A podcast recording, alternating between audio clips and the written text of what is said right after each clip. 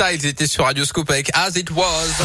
Merci de nous rejoindre. Vous êtes dans la Scoop Family et l'un des rendez-vous chez nous, c'est la terre, la pierre et vous, c'est avec euh, Philippe Lapierre qui revient avec cette rubrique. Alors, le printemps de Pérouge, c'est officiel, hein. c'est en ce moment un exemple de virage éco-responsable pris par les festivals, euh, Philippe. Sting, Kiss, Deep Purple, Cabrel, Vianney, Grand Corps Malade ou encore Ouais. Taïk, gros programme pour cette 25e édition. Et l'éco-responsabilité est aujourd'hui autant une obligation morale qu'un argument marketing pour les organisateurs de tous les festivals. Mais le printemps de Pérouge n'a pas attendu que le sujet soit à la mode pour prendre de bonnes décisions depuis plusieurs années. Toutes les signalétiques sont en matière 100% recyclable.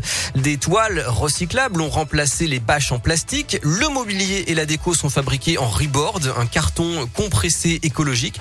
L'offre de restauration est en circuit court avec des producteurs locaux, notamment la bière avec modération. Les bacs de tri et les cendriers poches distribués sont en carton recyclable. Les toilettes sèches ont depuis longtemps pris la place des toilettes chimiques.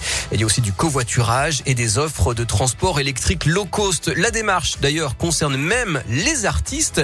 Marie Rigaud est la directrice du Printemps de Pérouge. Dans leur loge, on leur met que du local, même si je peux vous dire que sur leur fiche technique, on nous demande parfois des trucs surréalistes qui viennent de l'autre bout du monde, notamment des eaux, des eaux qui s'appellent des eaux Fidji. On nous demande souvent ce genre de bouteilles un peu rares, un peu trendy, mais qui chez nous font pas franchement sens. Et je peux vous dire qu'on se fait un malin plaisir de rayer sur leur demande tout un tas de produits qu'on se refuse de leur fournir. Et on a dit que nous ne fournissons que des alcools locaux, des, bières locales. euh, et qu'on on joue pas cette game de faire venir euh, des produits euh, extravagants.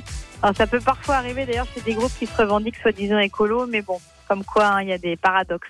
Donc on, on manque pas de leur rappeler que comme ils sont eux-mêmes éco-friendly, on se fera un plaisir de leur faire découvrir la bière du coin. Voilà, alors beaucoup a été fait, hein, vous l'avez entendu, mais il reste des points à améliorer, installer des fontaines à eau à la place des bouteilles plastiques, et puis réduire l'impact environnemental de la scène elle-même en alimentant le son et la lumière avec des groupes électrogènes à énergie verte. Des modèles sont en développement et les festivals attendent ça avec impatience.